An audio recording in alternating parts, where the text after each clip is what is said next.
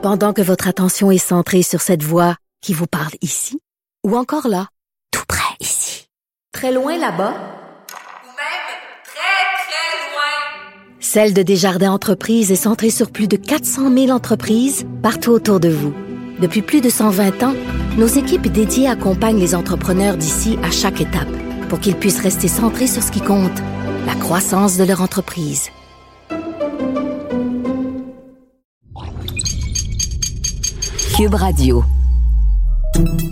Salut, c'est Charles Dran avec l'équipe dans 5 minutes. On s'intéresse aux sciences, à l'histoire et à l'actualité. Aujourd'hui, on parle de son et de biodiversité. On sait que la biodiversité des espèces est menacée par les changements climatiques, mais comment documenter et suivre ces changements et leur impact sur les espèces?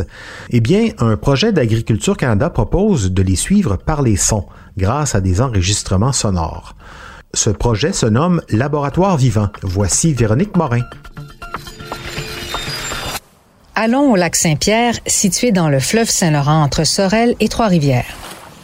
Une réserve mondiale de l'UNESCO depuis 2000, donc d'une grande importance écologique, mais qui pourtant fait face à de sérieux problèmes de pollution en raison des pesticides et des fertilisants qui se retrouvent dans ses eaux via ses bassins versants. Des agriculteurs de la région, par l'entremise de l'Union des producteurs agricoles, ont donc demandé aux chercheurs d'Agriculture Canada de mettre sur pied un projet de recherche pour mesurer la biodiversité des espèces autour du lac Saint-Pierre afin de déterminer si et comment elles souffrent de la pollution que les agriculteurs tentent de contenir depuis des années déjà.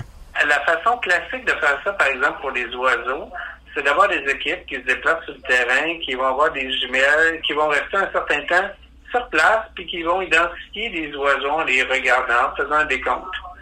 Nous, on s'est dit, ça va être difficile d'avoir beaucoup de personnel qui vont pouvoir être à autant d'emplacements. Et en plus, on ne sera pas là tout le temps, donc ça va être difficile, en fait, d'avoir le portrait global de ces trois bassins versants-là, en fait. Autour du lac Saint-Pierre, Étienne Laure et son équipe ont donc installé des audiomotes, de toutes petites enregistreuses pour épier les oiseaux et les insectes qui s'y trouvent. C'est que les sons révèlent beaucoup plus que l'image quand vient le temps d'étudier les espèces animales qui se défilent généralement devant la présence humaine. Pas plus grosses qu'une boîte d'allumettes et peu dispendieuses, ces petites enregistreuses ouvrent la voie à faire de la recherche autrement en permettant d'étudier les oiseaux et les insectes à leur insu. On appelle ça de l'écologie du paysage sonore.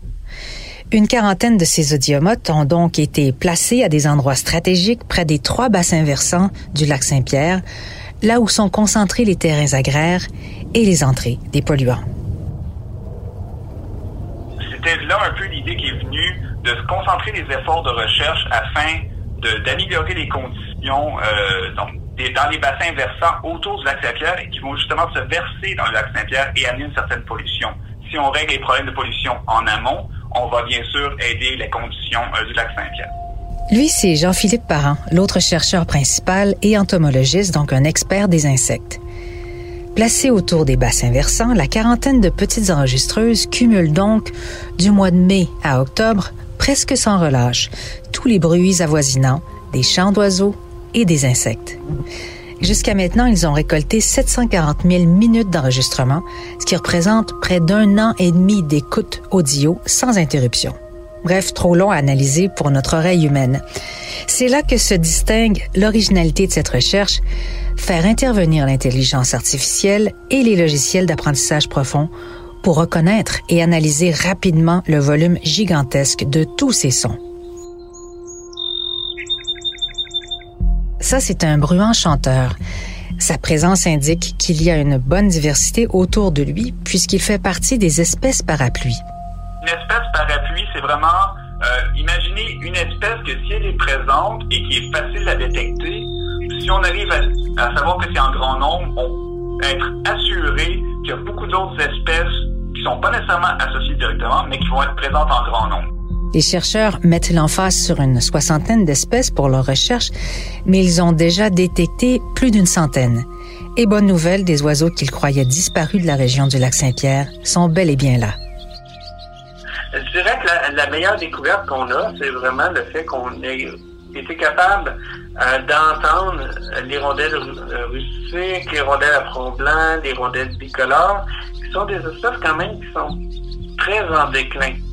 Donc ça, ça nous a vraiment euh, encouragé à poursuivre, disons, sur cette lancée d'utiliser le paysage sonore comme moyen d'étude.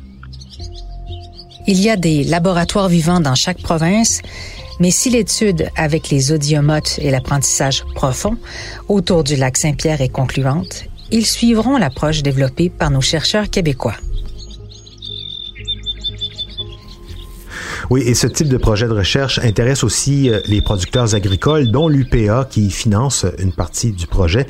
Ils ont aussi intérêt à savoir quelles sont les espèces qui prospèrent ou qui déclinent autour de leur terre.